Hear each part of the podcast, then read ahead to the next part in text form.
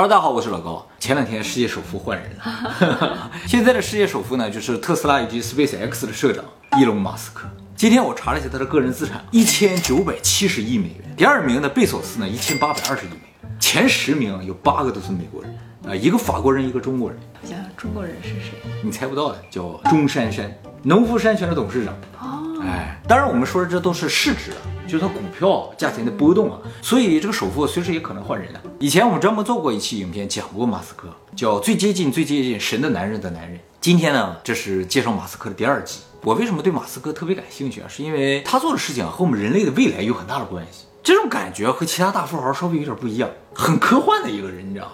哎，其他富豪不一样吗？其他富豪有很科幻吗？你比如说巴菲特，他有什么可科幻的？而且最重要的是啊，他正在把他的科幻不断的变成现实。嗯，哎，这是 非常难得的啊！你甚至可以认为啊，他正在创造我们的未来。所以今天呢，我们就来谈一谈马斯克为我们设计的未来世界。马斯克手底下有好几家公司，很有名的 SpaceX，嗯，宇宙开发公司；特斯拉造电动汽车的啊，无聊公司，无聊公司，哎，是一家隧道公司。啊，在地下打孔的啊，那么通过这上面这三家公司啊，大家基本上就看出来是吧？天上、地面、地下，它都控制。还有一家公司呢，叫太阳城啊，是搞清洁能源、太阳能的，目前已经是美国最大的太阳能公司了。还有一家非常厉害的公司叫 Neuralink，是一家研究脑神经接口的公司。哦，它要控制。简单说就是把大脑和电脑。大脑和机械连接起来，研究这个接口的公司。那么通过这个接口呢，人脑就可以控制一些外部设备，可能是有线的，也可以是无线的，还可以无线。对对对，那不就是控制意识？呃，意识控制一些东西。反过来呢，电脑也可以通过这个接口影响你的大脑，辅助你大脑完成一些事情，控制你的大脑。对，总之，伊隆马斯克手里有一大堆的公司，触及各个未来领域。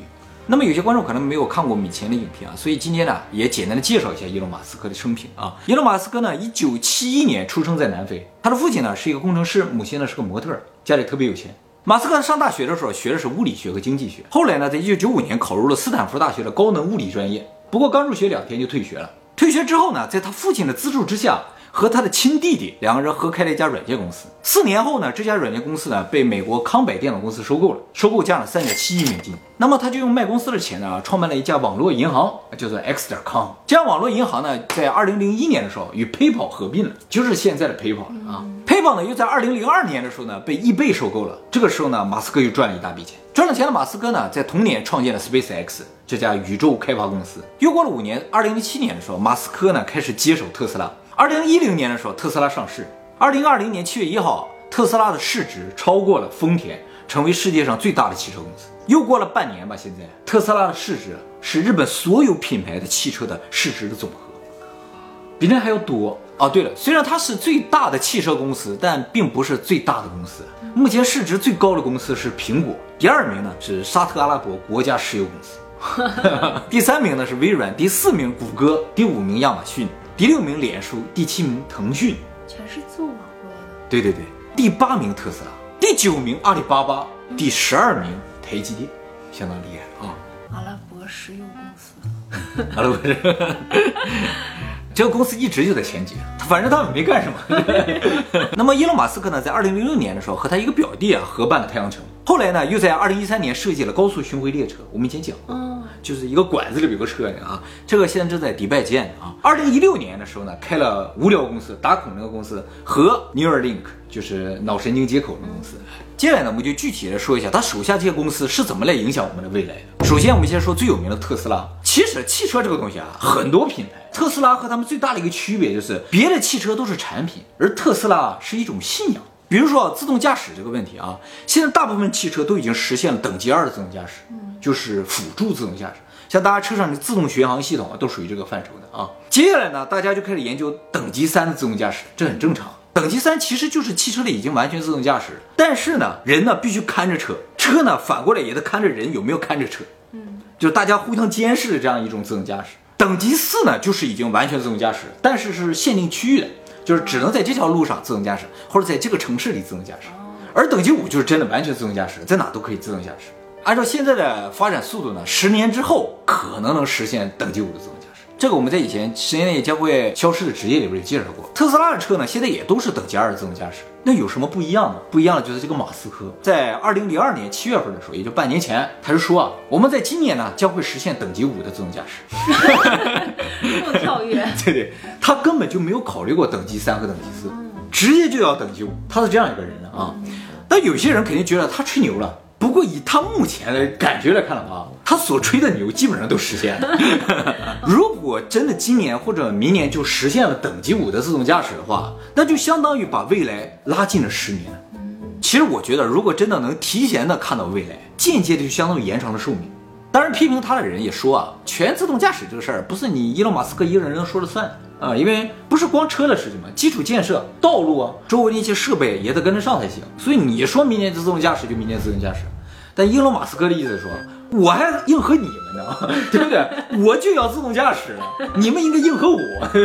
那么除了自动驾驶之外，对于汽车，伊隆马斯克现在还有一个研究方向，就是研究如何改善能源。虽然电车已经算是一个相当环保的能源了，但是目前的电能也主要靠石油或者煤炭这种化石能源发出来的嘛。啊，就算是核能也是有污染的嘛。为了尽可能减少这个污染，他现在呢正在考虑把他的太阳能公司和汽车公司结合起来，让汽车上用上太阳能，这样的话就进一步的降低了污染。还有就是，如果要消耗更少的能源的话，车就要更轻、更结实，这就用到了 Space X 的火箭技术了。所以，他正在把火箭公司、能源公司都集合到他的汽车上。就是感觉这个车啊特别有未来感，这种商业模式有一个专有名词啊，叫协同效应，就是一加一大于二的这种效应在不断的产生。那么还有一点呢，就是特斯拉这个车里边设计风格极为简单，没有按钮，就中间有一个像 iPad 一样的一个屏幕啊。从这个设计你就能看出马斯克是怎样的人，他就是个非常简单直白的人。通常啊，比如说我们造一个电车，我会想，首先就是研发电池嘛。这是电车的一个核心技术，必须研发出高性能的、然后？高马力的或者大容量的电池，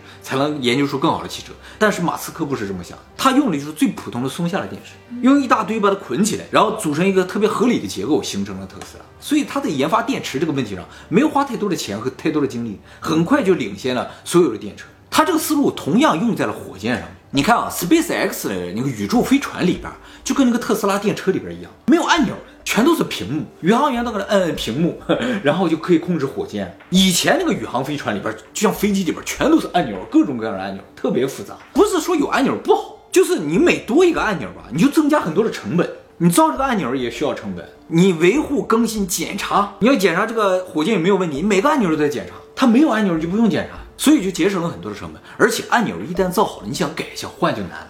嗯，它这不用，反正就是个屏幕里边个系统嘛。想改就改，想换就换，所以他造火箭、造汽车就跟造 iPhone 的思路是一样的，去除所有按钮，剩下全都是虚拟的。那容易坏吗？也不容易坏，因为它没有那么多东西，它就更不容易坏。你东西每多一个，风险就多一个。而且他造火箭也是这样的啊，他就是把一些小火箭捆在一起，就变成了一个大火箭。然后他这火箭捆在一起有什么好处呢？比如说发射到空中了啊，这小火箭又完全啪脱离开来。哎，这火箭又回来，回收回来，还可以继续利用，这就很好。你不用造一个大火箭，完造发上去就废了，这也没有意义。所以 Space X 呢，现在就是最牛的火箭公司了。它最大的贡献呢，就是让太空运输成本大幅降低。以目前的数据，Space X 呢，让国际空间站的运输成本降到了原先的百分之五，降到了，便宜了百分之九十五。呃，对啊，相当恐怖了啊！去年五月三十一号的时候呢，Space X 实现了人类首次的私人企业的载人宇航飞行。就是他们公司把他们的人送到宇宙当中了啊，然后马斯克立刻表示说，明年呢，我们就准备实现普通人的太空旅游了。那钱泽他们不要去吗？啊，对啊，所以你看他的每一步啊，都特别的快。太空旅游原先就觉得几十年之后的事情，现在看就是明年的事儿。当然上来肯定是不便宜了，但这个节奏真的很快啊。现在呢，Space X 挣的钱呢，主要投在火星移民计划上。马斯克一直有一个目标呢，就是实现火星与地球之间的通航。马斯克说，首先要在二零二二年呢，将一些人类着陆火星需要用的物资运上去；在二零二四年呢，就要实现人类火星移民了。后年，快了吗？现在有人着陆火星了吗？没有啊，完全没有。如果马斯克真的把人运上去了哈，火星就是他的，上面的资源什么都是他的。到那个时候，他这个他这个首富的程度啊，就不是这种贝索斯或者谁能比的。对，太恐怖了。那么 SpaceX 呢，除了火箭之外，还有一个特别牛的项目，叫星链计划。哎，这个已经开始实施了啊。这个计划呢，最早是在二零一五年推出的，要把一万两千颗小卫星发射到太空中，把整个地球罩住，形成一个卫星网络。这个卫星网络的最大的特点呢，就是它不借助地面基站，所以就实现了全球无死角的网络通信。你在飞机上、在船上、在任何可能没有人的地方都能够接触到网络。那会不会监视啊？呃，监视也可以用。这个事情一旦成功了，一下子就干掉了世界上所有的网络公司。二零一八年的时候，这些卫星已经开始投放了啊，到现在已经投放了十七批，每一批大概六十个，所以现在天上已经有一千个了。那么现在大家呢，通过星链计划的这个官方网站，可以看到所有卫星的实时动态。这一千颗卫星，每一颗现在什么位置上、什么高度、怎么运作的都能看得到。它现在每个卫星这个圈儿啊，就是它覆盖的范围。它最后要把所有一万两千个放上去，就没有死角了。现在圈儿和圈儿之间还有缝隙，到那个时候就连缝隙都没有了，全部盖上。他这是要控制全人类了。没错，你说这是他真的发上去了吗？还是就是来个头？应该是真的发。吓死你！他发了这么多卫星上去之后啊，首先美国天文台就控告他，说你挡着我了，你 我看不见外面。说它这个上面的那个太阳能板什么反光，造成你望远镜看不出去了。后来它就发了卫星都变成黑色，哦，就不反光。但黑色了它就吸热，你知道吗？就有其他的问题。后来又改进了一下，现在就没有这个问题了。哎那南极和北极没有呀？哎，到时候如果北极上也有了，就南极没有的话，地平论就多了一个证据。其实看到刚才那个图，我就感觉这就特别有未来感。只有在科幻片里才看到了一些场景，巨大的卫星网络把地球给罩起来。觉得他心好大呀，完全不关心总统是谁。对，他考虑的是地球规模的东西，你知道吗？对他考他考虑这个星系归谁？对对对，他现在这个卫星啊越发越快了，到二零二五年就要全发完了，到时候呢就实现真正的网络自由了。现在所有的网络公司都特别的紧张，有很多就是股票投资专家、证券投资专家就说，以后这些通信业相关的这股票啊就不看好了。就他一这些都赚钱呀。对呀、这各个国家都是支柱产业嘛，他这一下把人全部摧毁了。而且他说，他这个技术实现了之后啊，紧接着就要在火星也实现，然后在太阳系内部也要实现，就实现了星系内的自由通信。谁用不知道，反正他要实现这个，那他需要我们做什么吗？不需要你就等着用就行了。哪有这么好的事啊？他肯定是要利用。那你有什么办法？你只能用啊。当然，这个也不是最厉害的，下一个最厉害就是这个 Neuralink 脑神经接口啊，这也是他目前最有争议的一个项目了。他强调他这个技术啊是用来治病的，有两方面的功能，一方面就是像高位截瘫的人，他大脑没有问题，但是呢，由于脊椎受到了损伤，造成他不能控制身体了。那么利用这个大脑接口呢，就让他大脑重新控制一些外部设备，换句话就是获得另一个自由的身体了。那不是只有精神就可以了？哎，有点这个感觉。还有一个功能呢，就是反向的，就是有些人大脑呢受到了一定的损伤，比如说像认知症啊，还有一些脸盲症之类的，都可以通过电脑反过来辅助大脑来完成这些功能。他说主要是干这两个事儿的。植物人也可以呗。植物人的话，那是身体没死，脑子死掉了，那就不行了。脑子死掉了，你就是相当于换了个电脑呗。对呀、就变成傀儡了。哎，没错，其实它也是可以实现的，对吧？其实说到这儿，大家也明白了啊。他虽然强调他就干这俩事儿的，目的就是为了防止争议，大家都能想象看他怎么解释，对对他 要过审？大家对对对对，大家都知道他能干什么。我们大脑如果能够控制外部设备，比如说机械手臂啊、机械腿啊、机械心脏，我们就不再需要这个肉体了。这样的话，我们就已经能够大幅的延长我们的寿命。还有就是，他说能够读取大脑的数据的话，那就可以复制大脑，连脑子都可以换，把脑子里信息存储到芯片里啊，存储到网上，那我们就真正实现永生。那他需要我们做一点什么呢？你怎么老希望我做点？那 我觉得我什么都不能做的话，就是所以说是他为我们设计的未来世界。没有这么好的事情。如果真的大脑是可以复制的话，那就一个人的思想可以变成好几个人的思想。那究竟哪个思想是这个人，不好定义了。如果我们的身体可以换，换多少我们还是个人，而不是机器人，这就很难定义了。当然，反过来啊，辅助大脑这个事情也是，表面上是可以辅助我们大脑一些功能，比如说健忘的人可以让他不健忘，那就意味着可以植入知识嘛，我就不用学习了。同样也可以植入记忆，那就不是一个知识的问题，就是你连自己是谁都不好定义了。它可以植入一个记忆，让你觉得你自己是谁，你就是谁。好处是什么？它可以删掉你一些不开心的记忆，只保留开心的记忆。那感觉永生也没有什么意思呀，没有现在有意思。那它也可以让你永远的幸福，就让你感觉到幸福，辅助嘛，辅助你让你幸福。他总得有个目的呀，嗯他为什么要让我幸福不痛苦？他总需要我做点什么。所以说啊，他这个技术实在是太可怕了，会有很多伦理道德上的问题。在二零一九年七月份的时候，耶隆马斯克说他们已经成功的让猴子的脑子控制了电脑，哎，也就是说接下来就要在人体上进行实验。没有人管他吗？怎么没有人管呢？管的人多了。他是怎样一个人啊？就很多人就讨论这个事情有风险啊。他说：“你们先不要讨论风险，咱们先给这个电极安到脑子里再说。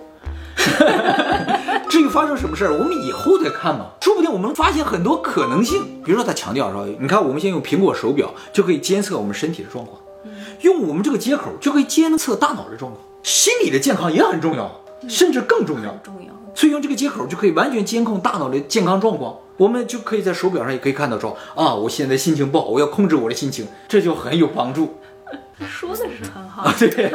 还有就是他强调，通过监控大脑，可以让我们更多的了解我们的大脑。我们现在对大脑了解太少，通过这个就可以基本上了解大脑是怎么运作的。就不会有心理疾病了。他都能控制我的大脑。对，所以说他这个东西实在是能力太强大了，你只要质疑他，他就往好了说。哎 你就先别管那么多，反正好处多多。他是这样一个人，可是连烦恼都没有了，就是顿时觉得好哀伤呀，没有爱上。不觉得很开心。他让你开心，辅助你开心，你知道吗？